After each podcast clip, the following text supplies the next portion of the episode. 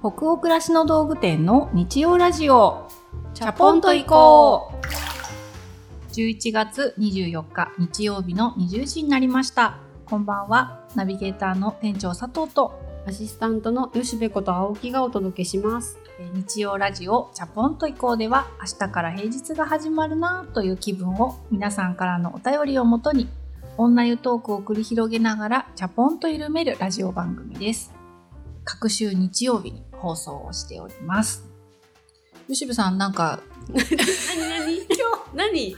なんか声が出づらいっていうそうそうなんかね。街の噂を聞いたんですけど、そうなんですよ。どどうしちゃったんですか？なんか風邪ひいたのかなって思ったんですけど、うんうん。思い当たることがあって、うん。なんとお気に入りのゲームが発売になりまして、うんうんうんルイージマンション、はいはい、マリオのお兄ちゃんだか弟だかがお化け集めをするっていう、うんうんうん。お化け集めをする ゲームお化け退治をするゲームを、うん。が家に届きまして、うん。予約してたので,、うんうん。でそれを子供とうん。毎晩んプレイしてるんですよ。うんうん。で子供とやるとなんか大声でわーわー言い合いながら言い合いながらじゃない、楽しいんですよ。あのあっちのお化け盛り上が込んでとかこっちからコイン出てくるからとかって言いながらプレイしてたら、うん。喉枯れちゃって。どんだけ親子で叫びながらゲームしてるんですかね。めちゃくちゃ楽しいですね。いいね。中学生の息子と。そう。ちょっと今日は加湿しながうん。らプレイしようかなと思います。まあ、風邪もねすごく流行ってる時期で、私たちの会社の社内もなんかマスクをしているスタッフがちらほら増えているのでねうんうん。チャプラーの皆様もどうかくれぐれもあったかくしてね。そうですうんね。うん。お過ごしください。お過ごしください。予防のためにマスクしてますっていうスタッフも多かったから、風邪ひいてるんじゃないけどなんかしてる、そうだね。予防も大事だなと思うので、私も気をつけたいです。私ももう寝室とリビングは加湿空気清浄機 をもう 2, すごい2台3週間ぐらい前に出してもう結構ガンガン加湿を始めています。万全ですね。万全です。風邪ひかないようにね、したいと思います。じゃあ今日も、えー、チャプラーの方から来たお便りを紹介するところから始めたいと思います。東京都にお住まいのラジオネームあゆみさんからのお便りです。第43夜の長く続けるためのコツの回ではとても勉強になりました。いい時も悪い時もあっていいんだと発見になりました。20代の頃はいろいろと虚しさとかを抱いていたけれど今はこうして好きなことをできているとおっしゃっていたのがとても印象的です。私は今20代でまさしく仕事もプライベートも充実したいいものにしたいと思っています。明日から新しい仕事を任されるので不安でしたが少し気持ちが軽くなりました。うんありがとうございます。嬉しい。あゆみさん、ありがとうございます。ちょうどラジオを聞いてくださった明日からってことは、その次の月曜日から新しい仕事をね、にチャレンジされるタイミングだった時にあの回だったんですかね。ですかねうん。じゃあ今もうちょっと運転が始まってるところですかね。新しい仕事を運転中でいらっしゃるのかなと思うんですけど、うんうん。ね確かになんかそんなこと私言いましたかね。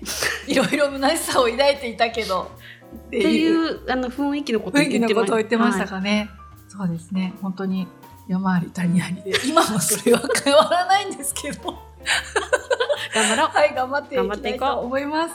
お互い頑張りましょう。じゃあ次のお便りいきましょう、は奈良県にお住まいのラジオネームカモミールさんからのお便りです。いつも楽しく拝聴しています。34歳2児の母です。私はこの10月で前職を辞め、11月から新しい職種でのパートを始めることになりました。新しい環境に対して不安な気持ちもあったのですが、佐藤店長の1年目は教えてもらったことに対してポジティブな反応をするだけでいい。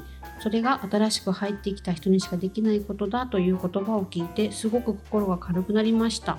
自分で自分にプレッシャーをかけすぎずに自分らしく素直に笑顔を忘れずに新しい環境に飛び込んでみようと思います。心の先輩としてこれからもいろいろなことを教えてもらえたらと思っています。いやーとんでもないですね。心の先輩はちょっと恐縮しちゃうんですけど。恐縮ですね。はい、私たちの会社でねうん。行っているその、新しく入ったスタッフへのレクチャーの時出る話を聞いてくださってのうんうん。ご感想なのかなと思うんですけど、ぜひ新しい職場でポジティブな オーラをまき散らしていただけたら。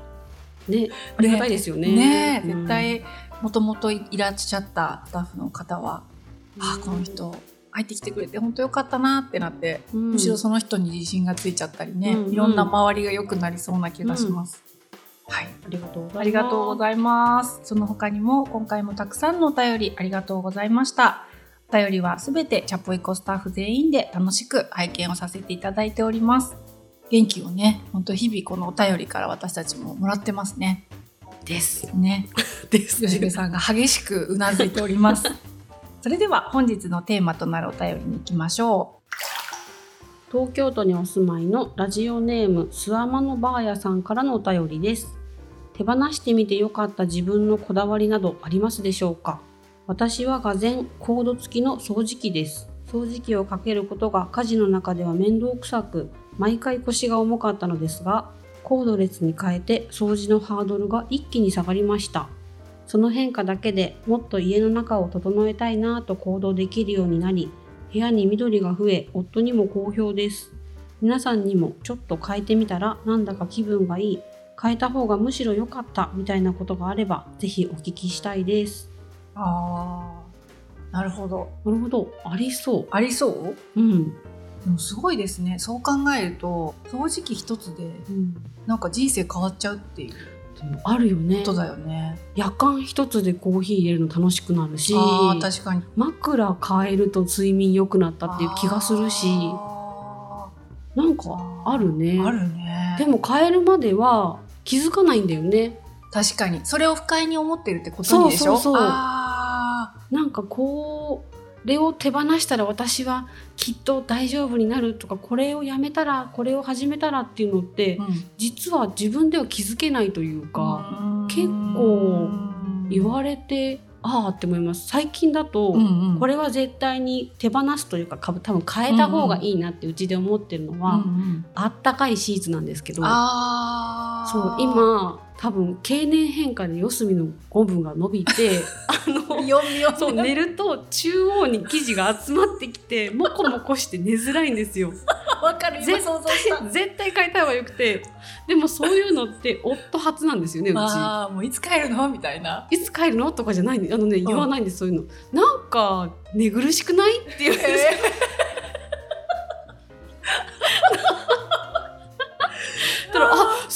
そういえばめっちゃ寝苦しいわ。なんかモコモコするし変えた方がいいよね。伸びてるねこれ。ちょっと前には枕なんですけど吉部の枕さぺったんこだねって。そう買い替えたらとか言わないんですよ。で私があ本当だすごいぺったんこと思って。で変えたらすごいよくて。そそう。れ気づかないす気づかないすぎる鈍感なんですかでもねなんか首がさ工夫しちゃうんだよね。そう首工夫しちゃうね首がなんかさこうなんかわかる手挟んだりとか。そうそうそう。私もそうだよ。私も枕変えようと思って5年ぐらい経ってんだけど、うん。首が工夫しちゃって枕に合わせに行くんで。だからマッサージが欠かせないんじゃそうない？そうだね。確かにもうマッサージ工夫では乗り切れいない部分をマッサージが。なんかいろんないい枕の選択肢が今私の中にストックされていて、うんうんうん休みが取れたら枕見に行こうって、うん。行きたい場所欲しいものはいやりたいことっていう私、うんうん。リストが iPhone のメモ帳にあるんですね。その中に枕ってうん。永遠に入ってて、うんうん。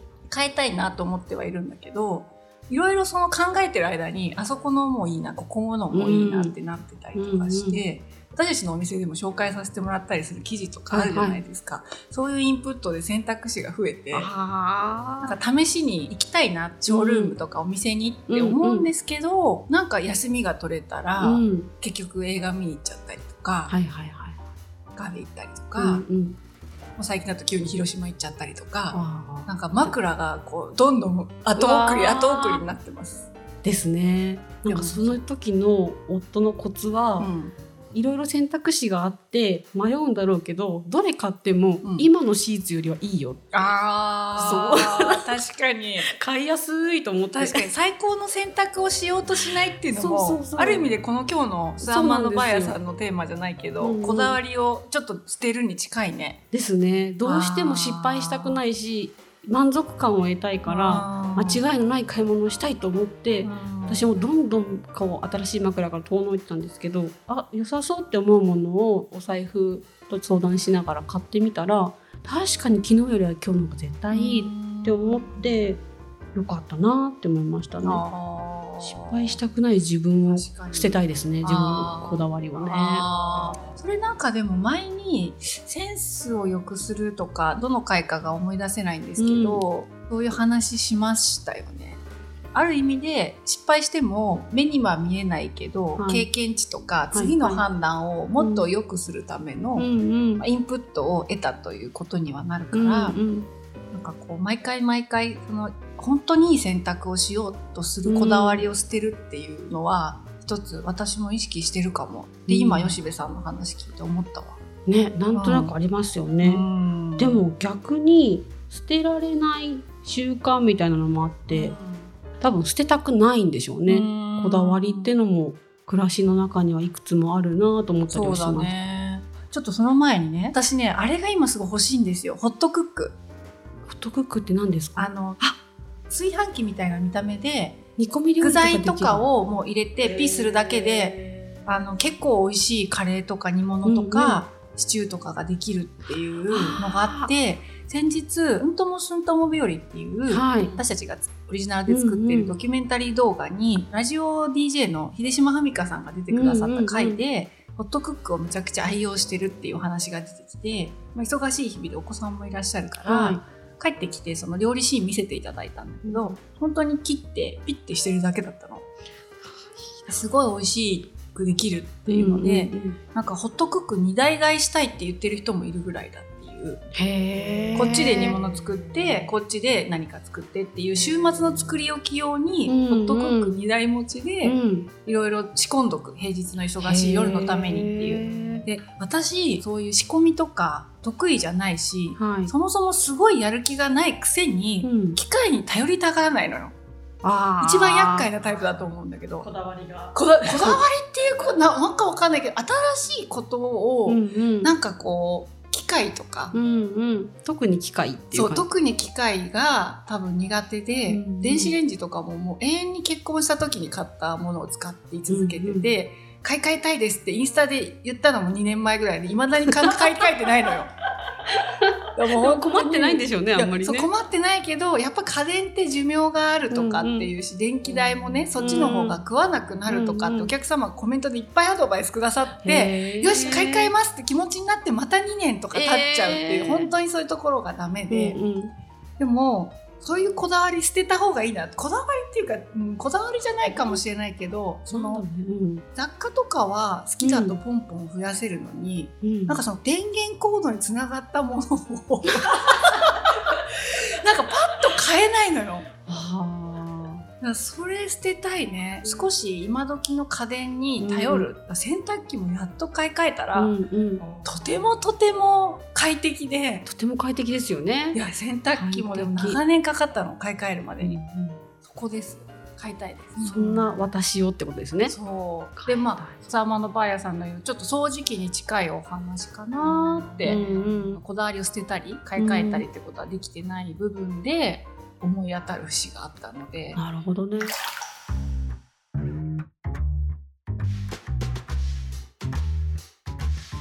あとは吉部さんももしかしたらそういう傾向あるかもしれないけど、うん、そそもそもこだわりたいことにしかこだわっていない、うんとかこだわれていない、そうですね。なんかキャパの問題もありまして。私たちね。ちょっとね人間のキャパが狭くてですね。そうなんだよね。だからなんかこだわりたいとこは、うん、もうそせめてでもこだわりたいみたいな、うんうん、結構自分にとってはとてもとても大事な切実な部分だったりするからそうですね。そのこだわりを捨てれない感じはある。ありますね、う。ん、今できていることなのにやめたら私みたいなね。そうそうそうそう。子供のお弁当作り、うんうん、4月から始まった習慣で、うん、そんないつもより早く起きれるわけないし怖いな、うん、準備できんのかなって思ってたら、うん、できるようにはなったし、続けたいって思うようになってるんですよね。こだわりたいという気持ちが芽生えたじゃあ分野なんだねそうですね。吉部さんにとっては。作ることをやめないっていうこだわりがうん。発生してますね今。そう。寝坊した日とかちょっと食材が昨日準備できなかったわっていう時はうん。お金渡してうん。買ってってねっていうこともできるんですけど、うんできる限り作りたいななんか思ってるんですよね。多分コミュニケーションにつながってたりもするし、うん。作ったことのリターンが私にあるって感じるから、これはちょっと大変だけど自分を楽にはしてくれないけどこだわりたいぞって思ってる部分ですね。新たに獲得したこだわりというか。そういう新しいこだわりが自分をこう律するじゃないけど、助けてくれるなっていうのは思ってて、手放せるこだわりはあんまりないんだけど、うんうん。一個こだわりが増えてたなって思いました。一個こだわんなきゃいけないとかさ、うんうん。こだわりたいっていう新たな分野が生まれると、うん、何かもともとこだわってたことを捨てるとか、うんうん。やめるとかは意識してるの。ただ増えていくだけ、でも自然とできなくなったのは、うん。洗濯物を畳む、あーこの間もそうば言ってたね。なんか洗濯やっぱ得意じゃないんでしょうね。でやり始めるとすい、ごい根が几帳面だから、うん。もう超綺麗に畳んで、うん。さっと取っても崩れないようにこう収めたいって本当は思ってるけどそれをやると体力が持たないから、うん。こうごちゃごちゃっとはやるんだけど、うん。それも嫌だと思ってて。うん。だけど難しいからちょっとそれはもう今はやらないみたいな。できる時にやるって言って山にしておいたりとかして。そう 山になってるんですみたいな。なるなるよね。そううちもなんか3日分畳まずじまいのがうんリッと子供部屋で山になっていってそっから探して子供に朝靴下投げたりとか そっからなんかお風呂上がりに「あ履くものがない」とかって言ってもうつま先の足立ちとかでシャシャシャって言ってパッて取るみたいなことありますね。ありますね、うんでもそれも案外楽しくてそうね。いう状況も、うんっていう楽しく思えちゃうからもう余計畳まなくなっちゃってるんですけど。でもそれはそれでいい我慢できるっていうか別にいいんだよね。今だからお弁当とか他の部分うん。を力入れたいっていう時に、まあ人間ってやっぱバランス取らないと全部をいやー増やしてはいこだわってたらもう大変なことになっちゃうから、ね私もなんかそこの強弱というか、うん緩急は年々つきすぎるぐらいついてて ものすごい雑でズボラな部分となんかここは本当にちゃんとやりたいとか、うんうん。ちゃんとやることが自分にとって気持ちがいいとか、うんうんなんかそういうのは仕事でもそうですね。昔よりもどんどん仕事においても家庭においてもなんかそこのこう緩急をつけて自分を保つみたいなのは、うんうん吉部さんの今のリアルな生活の話を聞いてて、全体の話になっちゃうけど思ったね。例えば30代の前半とか今より若い時は、自分のこだわりってこういう暮らしを扱う仕事をしているから、はいちゃんと暮らさないとっていうこだわりすごくあったんですよね。うんうん仕事にそれをさせてもらっているのに自分の暮らしが荒れちゃいかんみたいに思っているとこがあって、でも実際、まあ、会社とかお店が成長したり、まあ、スタッフが増えて忙しくなるに伴って、うんうん。そこを追求しすぎるともう身が持たないみたいな、うんうん引き裂かれるみたいな気持ちになったやっぱ時期があって。うんそれうちに転職してくるスタッフとかもしかしたらあるかもしれないなと思うんですよね。うんうん暮らしの仕事がしたいと思って入ってくるんだけど、まあ、残業しないといえども8時間相当ゼーハーゼーハー言ってみんな働いてるから、家帰ったら残業してた時代より夜ご飯作れないとかって 言ってる人もいるぐらいうまあまあやっぱり頭の消耗ってあると思うんですよね。ね。私もスタッフとそこは同じで、本当はこういう暮らしをしたいんだよなとか、うんそういうことをお客様と共有したりシェアしたりしたいんだよなってすごく思ってたんだけど、こだわりをある時、まあ、捨て去ったわけではないけどいい意味で諦めたというか、うんもうその両立とかバランスを取るっていう、うん。天秤にかけてこっちとあっちって考える考え方をもうやめよう。うんうん。もうごちゃ混ぜない混ぜに、うん。もう仕事と暮らしの境境界線が分かんなくなっても、ももう自分のここから先の人生って、うん。そういうやり方の中で幸福を見出していくしかないなって考えたんだよね。うんこうじゃないと幸せじゃないっていう自分の幸せの定義をうんうん。多分引き換えないあとーうんうん。幸せになれないなってう。いう、ん。だからそういうところですごい楽になった部分もあるかも。でもその時ってさ、考え考えやってたっていうよりは、うん。実情に自分の心が追いついてきたっていう感じなのかね。ああそうかもしれないね。本当そう考え方を開発してきたっていうよりはなんかその時々で必死にその状況に対応しながら、うんでもあ今日ご飯作れなかったなとか、うん洗濯物畳めなかったなとか床がすごい髪の毛とほこりが舞ってるなみたいなことを目の当たりにしながら、うん。まあそれでもいいか、だ。ってきっと私の暮らしがそうであれば、うん。お客様の暮らしもそういう切実な部分っていうのがきっと隠れているんだろうし、自分自身もそういう生活うん。の必死さみたいなところからいろんなアイディアが出てくるかもしれないから、なんか暮らそうっていうよりなんかねあるタイミングから生きように変わったわけよね。わかる。わかる？わかる。なんか暮らしてる人でいたいっていう変なこだわりから、うんうんなんか生きよう生きる人でいいかっていう。かっこつけられなくなってきちゃったのね。そうそうそうそう。そう、ありますねそれはすごいあるかも。それが自分の大きな転換点で、うんここからはじゃあもっと手を抜けるためには生活面でどういう工夫できるかなとか、うんうん。それこそ今考えてもやっぱり料理がすごく大変なので、うん。まあ、そういう道具に頼るっていうことも果敢にねチャレンジしたいなとか、うんうん。なんかそういうふうに考えるようにして。いいな。うん。あ。男欲しくなってきた。そう。ちょっとね家電屋さんに行って、うん。そういう味見できたりする貝とかがあったりするっぽいんで。一回食べてみたいでしょ？食べてみたいどんなぐらい美味しいのか、うん。どんぐらい肉が柔らかくなってるかとかね。そうそうそう。というね感じですかね。はい、まあこだわりって悪いものではない気はしますねでうも、ん大事にしてあげたい宝物みたいなものでも自分にとってはあるので何でもこだわらないことで楽になるよみたいなうん話ばっかりでもないかなとは思うんですけど、まあ私たちもこだわりたいことはこだわりこだわれないことは諦め。そのまんまですけど。ねでもやってみたい時にはまたこだわっちゃってそうだみたいなね。感じかな。はい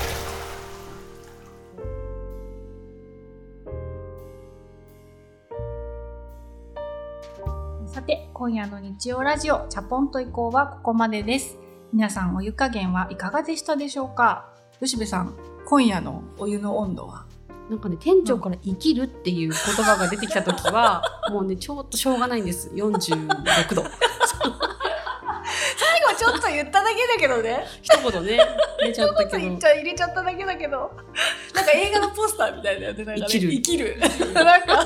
生きる暮らしの だけどそうそう。生きるとはちょっと関係ないんですけどお風呂にね実際入りながらラジオをね、はいはい。聞いてくださってる方結構いらっしゃるみたいでチャポラの方からいただくお便りだけじゃなくて、うん。実際お会いした方とかはい。半身浴とかしながらチャポンしながらチャポンをね聞いてくれてる方多いみたいでありがたいけど30分ぐらいになっちゃう時あるから、いやー気をつけて。そうね。ゆだっちゃうので。長さとね長厚ささがあるからね。なんかお風呂のお供にしてもらえてるのすごい嬉しいなと思ったので最後に言っちゃいました。今日も皆さんの気分が少しでも緩まると嬉しいです。番組は購読に便利なポッドキャストや Spotify でも配信しています。ぜひチャポンと移行で検索してみてくださいねそれからえー YouTube で公開しているチャポンと移行 YouTube 編うながにチャンネルも同時に公開をしておりますぜひ合わせてご覧ください。引き続きお便りも募集中です。感想、ご意見、ご質問など、ページ後半のフォームからどしどしお寄せくださいね。全国のハガキ職人さんお便りお待ちしてます次回の放送は12月8日日曜日の夜20時になります。もう12月なんだね。早いな、今年。毎年言ってるけど、ちょっとちょっぱやすぎで12月誕生日を冷静に迎えられないぐらい早いですあ。そっかそっか、はい。はい。それでは明日からもマイペースでチャポンと緩やかに、そして熱くいきましょう。ナビゲーターの店長佐藤とアシスタントの吉部こと青木がお届けしました。それではおやすみなさい。おやすみなさい。